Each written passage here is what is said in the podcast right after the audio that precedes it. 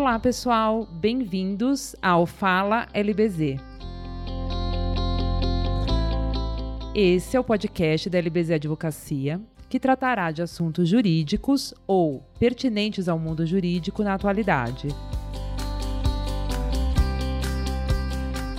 Nossa proposta nesse podcast é trazer conteúdo mensal para a Podosfera.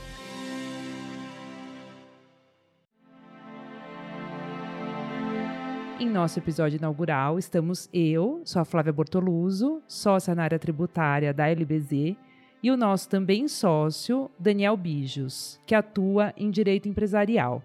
Então vamos lá para essa conversa, Daniel. Muito obrigada pela sua presença aqui. Oi, Flávia, obrigado pelo convite e parabéns aqui pela iniciativa. A gente espera que isso tenha alguma repercussão positiva com os nossos ouvintes. Obrigado a quem está tá ouvindo. A gente torce para que vocês consigam aproveitar e ter algumas informações bem bacanas dessa nossa conversa. Então vamos lá. Muito se aguardou e muito se falou da MP, que agora é a Lei 13874, da liberdade econômica.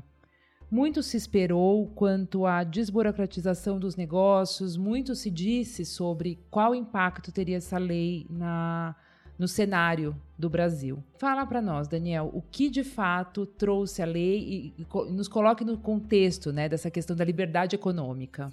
Eu acho que o que vale, acima de tudo, é a gente começar a pensar no, num conceito de, de liberdade e esse ponto é interessante até para quem não está tão acostumado com as questões jurídicas, as discussões jurídicas e aí mais do que jurídicas até filosóficas, né? Se a gente imaginar toda a questão de história, história mundial, história do Brasil, a liberdade sempre foi tratada como um contraponto ao absolutismo. Ou seja, se a gente pensar na história mais moderna do mundo, uh, a gente passa pelo, pelo período feudal da Europa com os reis que, que eram o rei Sol, como Luís, Luís XV, dizendo que o Estado era ele e ele decidia absolutamente tudo. Os cidadãos não tinham direito algum, não tinham nenhum tipo de, de autoridade ou de ferramenta contra, contra o Estado até o momento em que se fizeram algumas cartas, declarações dos direitos humanos e dentre elas as principais declarações são direito à vida, direito à liberdade,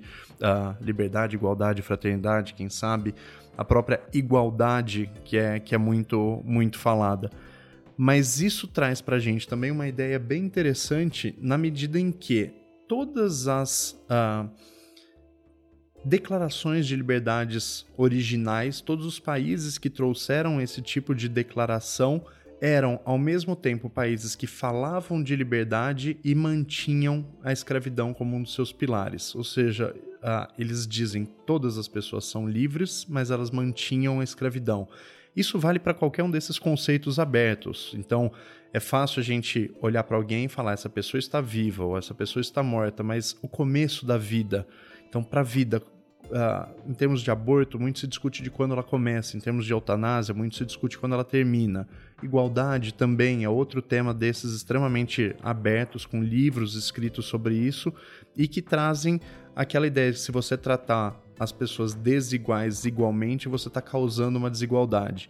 Para a liberdade, esse, esse aspecto também vale muito. Uh, o conceito mais geral que você tem de liberdade é aquela liberdade física, então a pessoa está presa ou ela está solta na rua. Isso não tem uma relação direta com o que a gente vai falar hoje de liberdade econômica, mas esse histórico eu acho bem importante para porque a gente vai falar do impacto dessa, dessa lei. Tá. Então, no seu entender, até que ponto pode o Estado agir regulando atividade empresarial? É, essa é a grande questão da lei e esse é o que é, é, é o que a lei mais inovou, porque uh, em termos de liberdade econômica, o que a gente está falando efetivamente é as pessoas poderem exercer atividade econômica, ou seja, atuar na produção, na circulação de bens e de serviços. O quanto o Estado pode ou deve se meter nesse assunto, o quanto ele deve se miscuir nesse, nesse assunto. O Brasil uh, classicamente tem uma história de autoritarismo, principalmente nos últimos 100 anos, muito forte. Então o Estado sempre interveio demais na, na economia e em todos os assuntos uh, gerais dos cidadãos. Mas com a economia isso foi, foi muito forte a ponto de dos empresários apontarem com praticamente unanimidade que além da carga fiscal, um dos grandes entraves na, ao desenvolvimento econômico do país é a burocracia a burocracia é o reflexo dessa regulação. Nós estamos sempre muito mal posicionados nos rankings mundiais de burocracia, né, no pois país. Pois é. Se você olhar a exposição de motivos da lei, você vai ver que eles trazem vários rankings em que o Brasil está muito mal ranqueado nisso. Então, o positivo da lei foi a intenção do Estado de desburocratizar, ou mais do que isso, desregulamentar a atividade econômica, a ter o Estado interferindo cada vez menos. A grande dificuldade é efetivamente você saber qual o limite disso. Então, uh, é claro que o Estado não deve permitir que alguém crie uma usina nuclear numa, numa região extremamente populosa.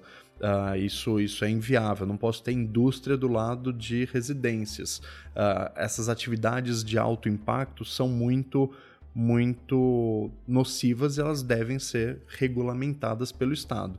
Mas, ao mesmo tempo, uh, o modo que a gente vivia até hoje era quase equivalente a dizer que uma criança que o pai quisesse estimular ter alguma noção de economia, de vida e falasse monta uma barraquinha para vender limonada, ela ia ter que pedir um alvará na prefeitura. Ela ficaria muito frustrada. Extremamente frustrada. Ou ela mas... estaria fora, né? Pois é. E ao mesmo tempo, se a criança pode montar uma barraquinha de limonada, qual a diferença entre essa criança e o ambulante? Aonde começa um, aonde termina o outro? Uh, como eu disse, o, o conceito mais simples de, de, liberdade, não no sentido físico, é a liberdade de um vai até onde, ter, vai até onde começa do outro. Uh, nesse sentido, é que a legislação tentou trazer uma ideia de que o Estado deve intervir o mínimo possível e mais do que isso, o Estado deve se preocupar apenas com atividades que tenham potencialmente um risco. Essa é a grande lição dessa legislação. Tá certo.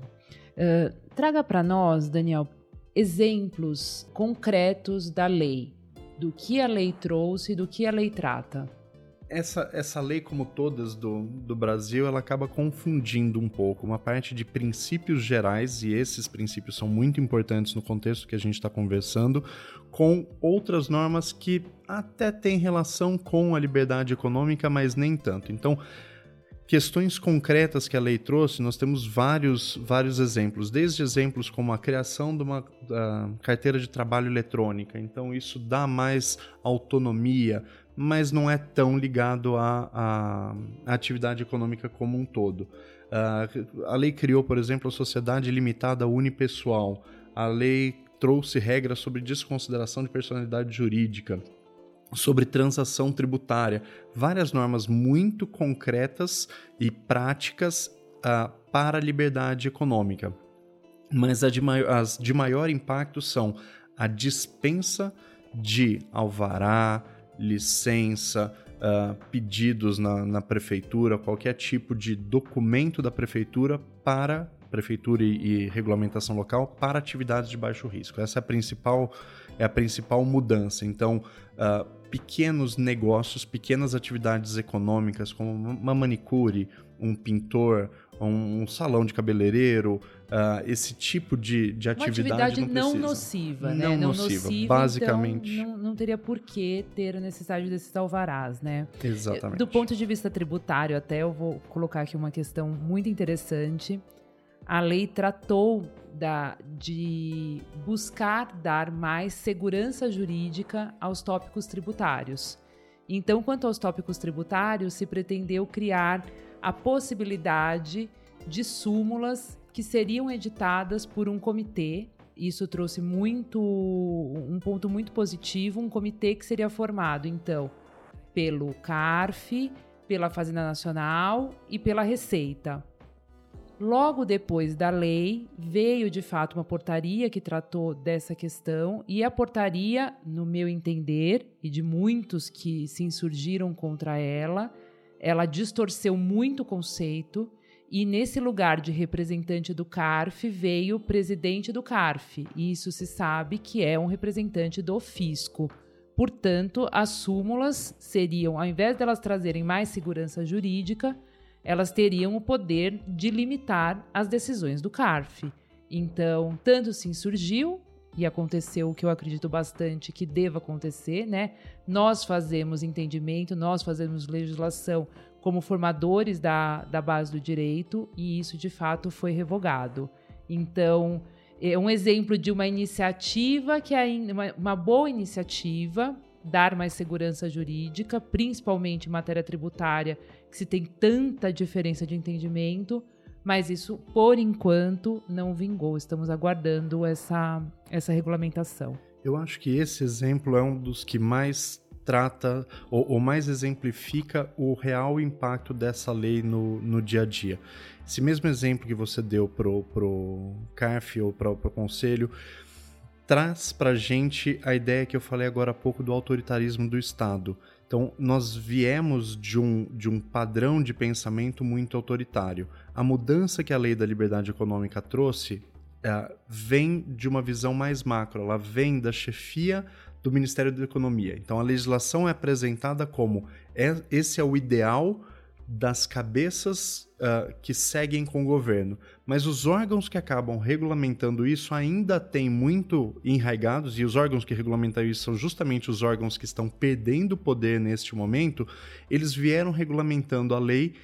No aspecto tributário, você acabou de dar um, dar um exemplo, mas eles vieram regulamentando a lei de modo ainda autoritário, ainda regulamentador. Então, e mesmo... parece que existe a intenção, mas ela ainda está sendo um pouco contida, né? Exatamente. Por, por, uma questão de muitos anos agindo da mesma maneira. Ah, mais do que a portaria, a gente teve um regulamento recente. Esse regulamento tem vários outros exemplos nesta mesma linha, ou seja, ele fala que a atividade não nociva não pode ser regulamentada, é o que está na lei, mas cria tanto entrave para isso, já cria burocracia para dizer quais são essas atividades, que depende da regulamentação, depende disso, depende daquilo, praticamente tira a eficácia da, da lei. É, esse é um exemplo muito grande. Então, Daniel, você falou para nós sobre a questão da sociedade limitada unipessoal. Né? Você citou ela como um exemplo das mudanças da lei. Conte para nós como vai ficar. É, esse, esse é um exemplo, é um exemplo interessante, porque eu até mencionei como talvez não seja tão impactante para a liberdade econômica, mas, mas é. Ela é uma mudança societária, uh, mas ela envolve sim liberdade econômica. O que acontece é, até 2011, uh, ah, as pessoas jurídicas eram sempre pluripessoais, ou seja, sempre precisava de pelo menos dois sócios para constituir uma, uma pessoa jurídica, uma associação, alguma coisa do, do tipo, né? ressalvadas as, as fundações. Em 2011, criou-se uma figura chamada EIRELI, Empresa Individual de Responsabilidade Limitada. Era a primeira atividade econômica em que existia uma pessoa jurídica com personalidade própria e com CNPJ que segregava-se bem do próprio sócio. Então, não era o sócio exercendo atividade profissional e sendo responsável com todo o seu patrimônio. A Eireli foi uma boa iniciativa, mas ela trouxe algumas dificuldades ainda assim, porque todo o processo para converter uma, uma sociedade limitada numa Eireli, uma Eireli em, em, sociedade limitada, era mais, é, era mais burocrático. A sociedade limitada unipessoal significa, se alguém quiser abrir uma empresa para exercer uma atividade econômica sozinho, ele pode fazer.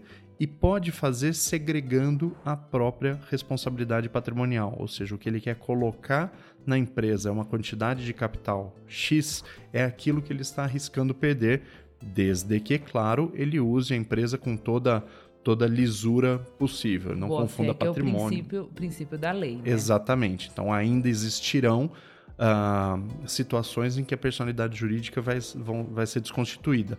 Mas esse é um exemplo de liberdade econômica porque no momento em que as sociedades no passado eram constituídas sempre por duas pessoas, a gente viu uma situação hipócrita, na verdade, de, de sociedades que eram constituídas formalmente por duas pessoas, mas uma era a mãe octogenária da, da outra pessoa simplesmente para ter dois sócios. O grande problema quando ia se montar um pequeno negócio era quem eu vou arranjar para ser meu sócio, porque no fundo aquela empresa não tinha um sócio, né? Exatamente. E dentro do contexto de liberdade econômica é qual a necessidade disso? Claro, isso gerava um grande problema de responsabilidade, no é, fundo, é, porque aí aquele sócio efetivo agia muitas vezes com diversas questões e se havia um passivo, aquele sócio que entrou apenas para eh, entregar mais um nome acabava respondendo, né? Assim que acontece até hoje. E sem uma necessidade para isso, sem, sem um, um, motivo, sem um estudo, sem uma, uma exigência, sem um racional que permita que a gente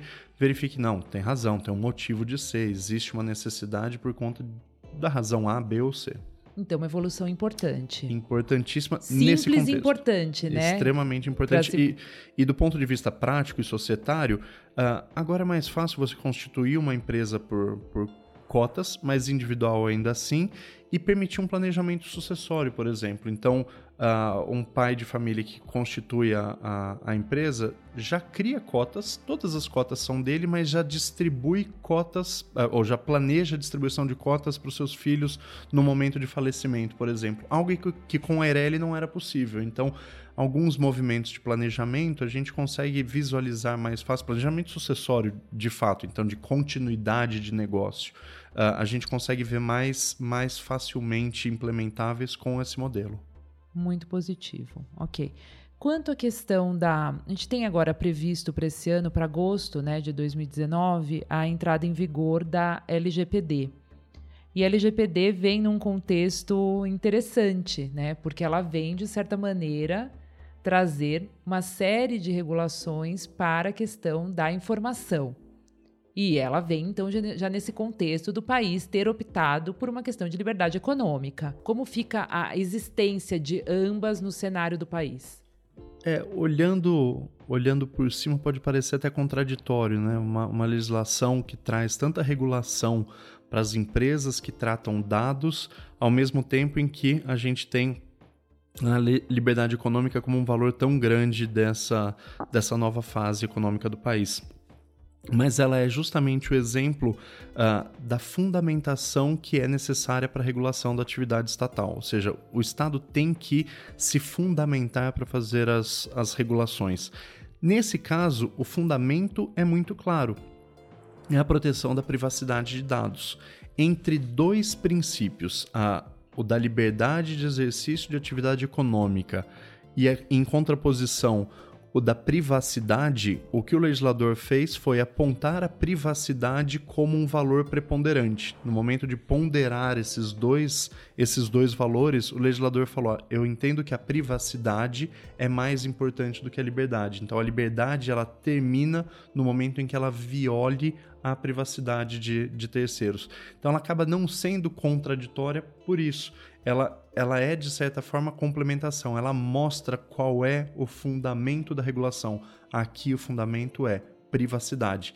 Estando fundamentado, isso sendo compreendido. Existe um indicativo de proteger e, em razão desse indicativo, acaba não sendo contraditório. Exatamente. Não é, uh, não é uma legislação que cria obrigações que ninguém entende o motivo. É uma legislação que, que o motivo está claro. É diferente do, do alvará para manicure, que uh, manicure ia lá e falava: por que, que eu preciso dessa, dessa licença, desse alvará? O que, que eu estou fazendo? Ah, não, é porque precisa ter o formulário. Qual é o controle? Qual é o fundamento? Aqui não, aqui a gente vê. Privacidade é, é extremamente relevante, até porque da privacidade vem outros valores, a própria liberdade vem, vem de, certa, de certa medida dentro da privacidade. Sim sim, sim. Ficaria contraditório em relação à liberdade que a pessoa tem dos seus dados não estarem sendo usados de maneira que ela desconhece. Né? Exatamente. Né? E um dos grandes, dos grandes exemplos disso é o, é o chamado direito ao esquecimento. Uh, é uma liberdade, né? A pessoa fala, não quero determinada história de modo imprescritível na internet. Eu não quero que conste tal situação que aconteceu comigo, às vezes uma vítima de um, de um crime mesmo. Eu não quero que conste uh, esse tipo de, de informação. É a minha liberdade de não ter isso exposto.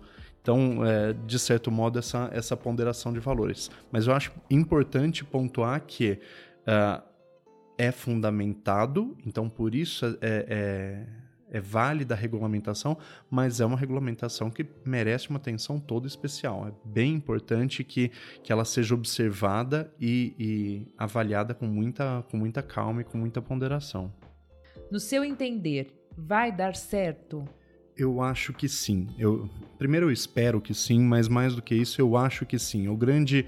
Uh, o grande ponto positivo da lei é que a indicação de mudança de mentalidade uh, dos principais órgãos, ela foi refletida na lei em termos de princípios. Então você tem alguns princípios que são abstratos, mas ao mesmo tempo têm muita aplicabilidade. Por exemplo, a previsão de que o cidadão tá, está de boa fé contra o Estado. E a, a, previsão, por exemplo, de que o cidadão é vulnerável perante o Estado. A posição dele é vulnerável. São dois exemplos de princípios abstratos, mas que podem ser usados no dia a dia. Então, um contribuinte. Em muitas situações, quer em dizer, muitas na, situações. Por princípio, eu estou de boa fé e não o contrário. Exatamente. Então, um contribuinte numa fiscalização, um jurisdicionado numa defesa, uh, uma autuação administrativa, qualquer tipo de coisa, você consegue criar elementos que. Uh, ao longo do tempo possibilitem essa mudança de mentalidade que foi desejada pela, pelos cidadãos de modo geral e pelo governo mediante a implementação da lei. Tá certo. Então, o que fica para você de importante da lei? Principais pontos. Eu acho que, que o importante, uh, o, o mais importante, não são as pequenas mudanças pontuais.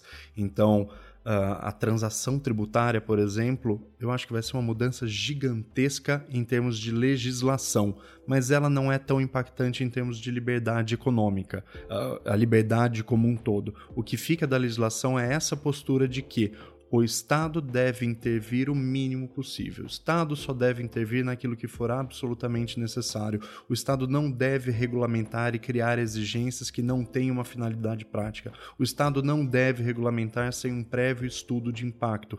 Essas mudanças mais conceituais Óbvio que elas não seriam implementadas um, do dia para a noite, mas elas têm um impacto para o futuro que realmente talvez tire a gente de um ranking tão baixo de liberdade econômica. Bom, Daniel, gostaria de agradecer a conversa, foi ótimo. E gostaria de agradecer a quem nos ouve. É o nosso episódio inaugural do Fala LBZ. Quem não nos segue, nos siga nas redes sociais. Nós estamos no Instagram, LBZ Advocacia, também no LinkedIn, com conteúdo sempre do, do escritório, nossas posições, entendimentos. E quem puder nos escrever sugestões de pauta, estamos abertos a ouvir de vocês. Obrigada. Obrigado, Flávia. Obrigado, LBZ. E obrigado a todos que nos emprestaram alguns minutos dos seus ouvidos. Do seu tempo. Muito obrigada.